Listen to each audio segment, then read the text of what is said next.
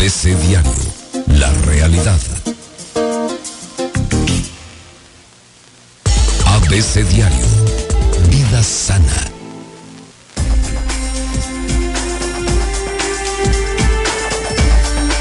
Doctora Irma Quintanilla.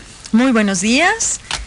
Pues aquí, como cada viernes, fíjate que una pregunta recurrente en mi página y en las redes es qué hacer para que este amor de pareja prevalezca, para que no haya rupturas, que no haya divorcios. Preguntan mucho eso.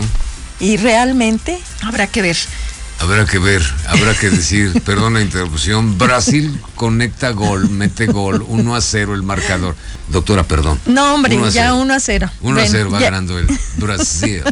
La samba, Pepe Gómez, hay que ponerla. Retomando esto. Sí, venga. Pues esta, esta pasión por el fútbol, esta euforia que da, ¿qué crees que también se presenta en una de las facetas de, de la relación de pareja? La primera de ellas es ese enamoramiento en el que hay que saber que surge y qué bueno que exista. No podemos todo tomarlo tan planito, hay que apasionarnos, hay que sentir, hay que vibrar. ¿Te acuerdas que hace ocho días hablábamos de los dos cerebros? El, entre ellos el sistema nervioso enteral en el que se sienten las mariposas. y bueno, estomacal, lo gástrico, que es lo gástrico. Lo primitivo esto también es bueno porque te hace vibrar. El enamoramiento es ese estado anímico que produce una descarga interior de tal forma que no permite percibir otros aspectos de la realidad. Constituye una experiencia de locura.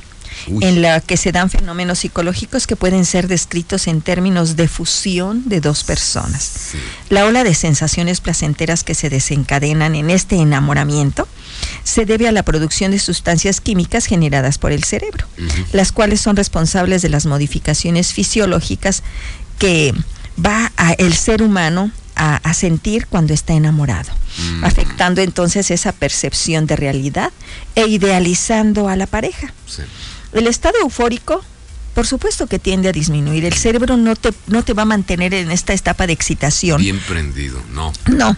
Entonces, ya cuando baja, surge una nueva emoción que es el apego. Este sentimiento ya es de mayor duración, cálido, cómodo, seguro, que contribuye a dar una cohesión a la pareja. definitivamente, la respuesta que yo les puedo dar a estas personas que están sufriendo de probable ruptura de la relación de pareja sería vean tres aspectos que han sido muy importantes para la construcción de pareja y vean en cuál están eh, fallando o cuál de los dos está dejando de alimentar. Este triángulo del amor que está constituido por la intimidad, la pasión y el compromiso. Esta intimidad se basa en la confianza y es tener la libertad de que cada uno exprese su verdadera personalidad, sin máscaras, sin el miedo de ser uno mismo. Intimidad no debe confundirse con dependencia. No quiere decir que la pareja caiga en actitudes de posesividad sobre el otro para un mayor éxito en el intercambio amoroso. Uno no solamente necesita saber cómo acercarse a la otra persona, sino también cómo darle el espacio que necesita. Sí. La intimidad puede tambalearse o disminuir cuando no hay una retroalimentación afectiva de confianza o se descuidan las necesidades tanto de uno como del compañero. La amistad en la pareja es un componente importante de la relación y la mayor fortaleza lo da esa complicidad.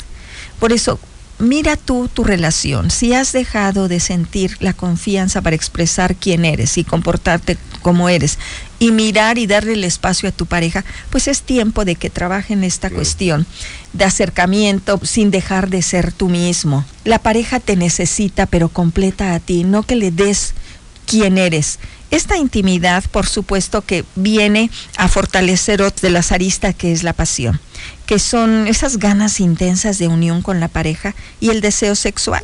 La pasión es ese amor a primera vista, un estado de deseo intenso, de unión hacia el otro, promovido por la experimentación de una excitación tanto física como mental. Además, como te digo, la pasión se retroalimenta de la intimidad. O sea, si estamos fallando en cómo nos acercamos, en las atenciones, en la confianza, no se va a dar esta, este otro elemento importante en la relación de pareja que es la pasión. La pasión es la expresión de impulsos y necesidades como estima, entrega, pertenencia y erotismo. Este último constituido por el deseo, esa excitación y el orgasmo. Este elemento es un ingrediente fundamental que se experimenta generalmente a través del amor, la atracción, el optimismo, el deseo, la confianza y la alegría al estar con la pareja. Es como la chispa que une a dos personas y brinda una motivación para mantenerlas unidas. Eh, quien diga que la pasión no es importante, pues yo creo que está descuidando también este vínculo de pareja. Y el último componente es el compromiso, que es la decisión y voluntad de mantener el vínculo es una decisión junto al sentimiento de responsabilidad. Este componente está formado por dos aspectos en relación a una variable temporal. A corto plazo se corresponde con la decisión de amar al otro. A largo plazo, con el compromiso para mantener ese vínculo, hacer planes a futuro y trabajar para que se realicen. Porque podemos comprometernos ahorita y casarnos, pero no subirnos a ese barco de responsabilidad para poder ver hacia dónde lo vamos a dirigir. Y la gente entonces no puede proyectar, no puede confiar en qué va a pasar el día de mañana. Cada uno de estos componentes van a evolucionar de forma diferente a lo largo del tiempo. La intimidad se desarrolla de forma gradual conforme avanza la relación y puede seguir creciendo, aunque en sus comienzos, cuando lo hace de forma más rápida, vamos a, ver que algo está surgiendo, hay que poner también una pausa. La pasión crece de forma vertiginosa, intensa y rápida en sus inicios, pero con el paso del tiempo también decrece, llegando a estabilizarse en niveles moderados.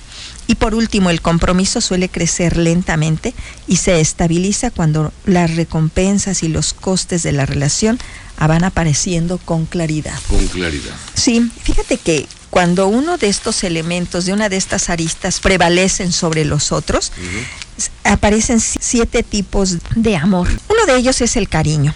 Este tipo de amor es el resultado de la experimentación del componente intimidad, solo o en mayor parte que el resto hace referencia a una relación entonces de amistad verdadera. Los miembros de la relación se sienten cercanos y confiados, pero no existen los deseos de tener relaciones íntimas o de comprometerse. Otro de ellos es el encaprichamiento flechazo. Es la pasión el componente central y único porque aquí no hay intimidad, no hay compromiso, es el típico amor a primera vista o flechazo. ¿sí? Entonces, este, este otro tipo de, amor que surge, hay gente que dice, oye, pues no, no somos amigos, no, este, no tenemos compromiso, pero qué bien funcionamos a nivel pasional. Así es. El amor vacío. El componente principal es el compromiso. No se experimenta ni intimidad ni pasión.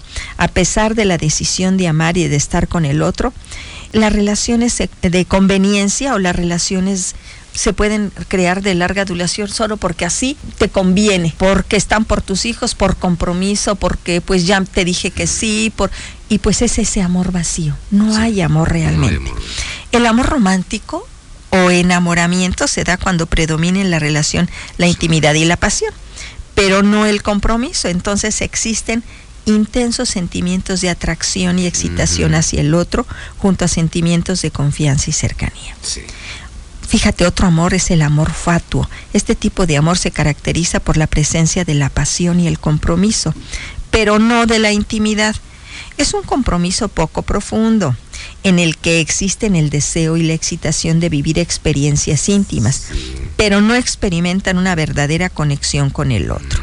Es decir, el compromiso está motivado por la pasión sin la influencia estabilizante de la intimidad. Para dar un ejemplo, son ese amor de las bodas relámpago. Te conociste y, y decidiste que eh, es un amor a primera vista y rápido, ya regresaste de unas vacaciones casado. El amor compañero, la intimidad y el compromiso están unidos, pero sin la existencia de la pasión. Es el tipo de amor de las relaciones de largo tiempo, en el que se carece ya del deseo, de la excitación, pero se disfruta de la compañía y el cariño hacia el otro. Es un amor presente en las grandes relaciones de amistad o en las parejas ya muy maduras. Y por último sería el amor consumado o amor perfecto. Perfecto. Este tipo de amor, que no hay amor perfecto, ¿eh? Pero bueno. Lo que se acerca. Así lo es. que más se acerca. Así es. Este, este tipo de amor combina los tres componentes, intimidad, pasión y compromiso. Sí. Es ese amor completo. Representa la relación ideal que casi todo mundo quiere, pero que pocos alcanzan y mantienen. Sí. Este tipo de amor enfatiza la importancia de traducir los sentimientos y diferentes componentes del amor en acciones. Ahora bien, a pesar de ser el amor perfecto, Sí. esto no implica que deba ser permanente. Por ejemplo, Claro. si la pasión disminuye o se pierde con el tiempo, puede transformarse en un amor compañero y no es malo. A todas estas personas que les angustia lo que está sucediendo dentro de su pareja, les digo, siempre existe la oportunidad. Habrá que mirar, cuando no me gusta lo que recibo, pon atención a lo que estás dando. A lo mejor no estás recibiendo la confianza. Ponte en, el lugar del otro y, y mira, si tú estás dando lugar para que el otro pueda expresarte Claro. sus sentimientos, su intimidad y ser quien es. Porque en muchas ocasiones criticamos, defendemos, nos defendemos y no permitimos la expresión del otro o Sí. queremos controlarlo si en tu relación estás viendo que no existe ya esa chispa, esa euforia de la pasión, bueno, pues ahí habrá, habrá que trabajarlo. Claro. Acuérdate que esta se alimenta con la intimidad y a lo mejor si en el día estás descalificando a tu pareja, criticándola, pues, ¿cuál no permitiendo, imagínate cuando No, llega pues, el encuentro erótico ya, ya, sexual, ya. pues no se va a dar. Ajá. Y bueno, también qué tanto eres comprometido y realizado en esta relación de pareja.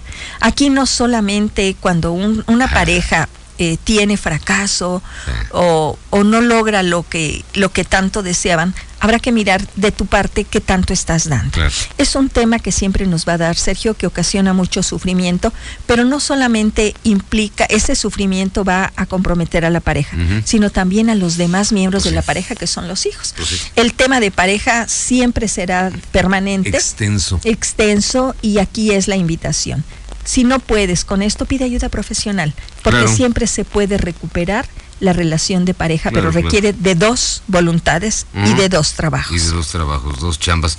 Para eso está el profesional. Sí, definitivamente. En cualquier caso, en la etapa que estés o si ya no hay remedio, pues no importa. Para eso está el profesional también. Claro, y también Sí. habrá que decir si ya la relación de pareja como vínculo no se no se rescata como vínculo de pareja, pero sí es rescatable la, eh, la dignidad Bueno. de cada uno, el respeto de cada uno y sobre todo esa relación de unión parental que nos va uniendo para siempre para con nuestros hijos.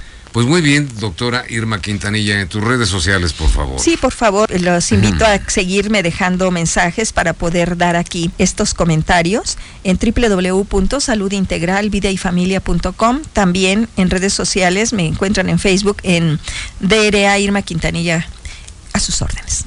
Muy bien, doctora Irma Quintanilla. Dice Carolina Guillén, comentarista de ESPN. Neymar consigue su gol para romper en llanto y Brasil vence a Costa Rica 2 a 0. Cayó el gol inmediatamente. Dos. 2 por 0. Pero ya en tiempo de compensación, ¿eh? En tiempo. o sea, Vea la doctora, sí sabe, tiempo de compensación. 2 por 0 es el marcador. Gana Brasil a Costa Rica. Oye, y se compuso el partido para Brasil, ¿verdad, Pepe? Cambia la realidad. cambia la realidad. Porque estaba verdaderamente feroz, aburrido.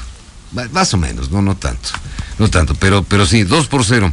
Doctora Quintanilla, muchas gracias. Muchas Y a gracias. todos los que participaron voluntaria e involuntariamente ¿no? en este ABC Diario, gracias. 13 horas, una de la tarde, segunda edición.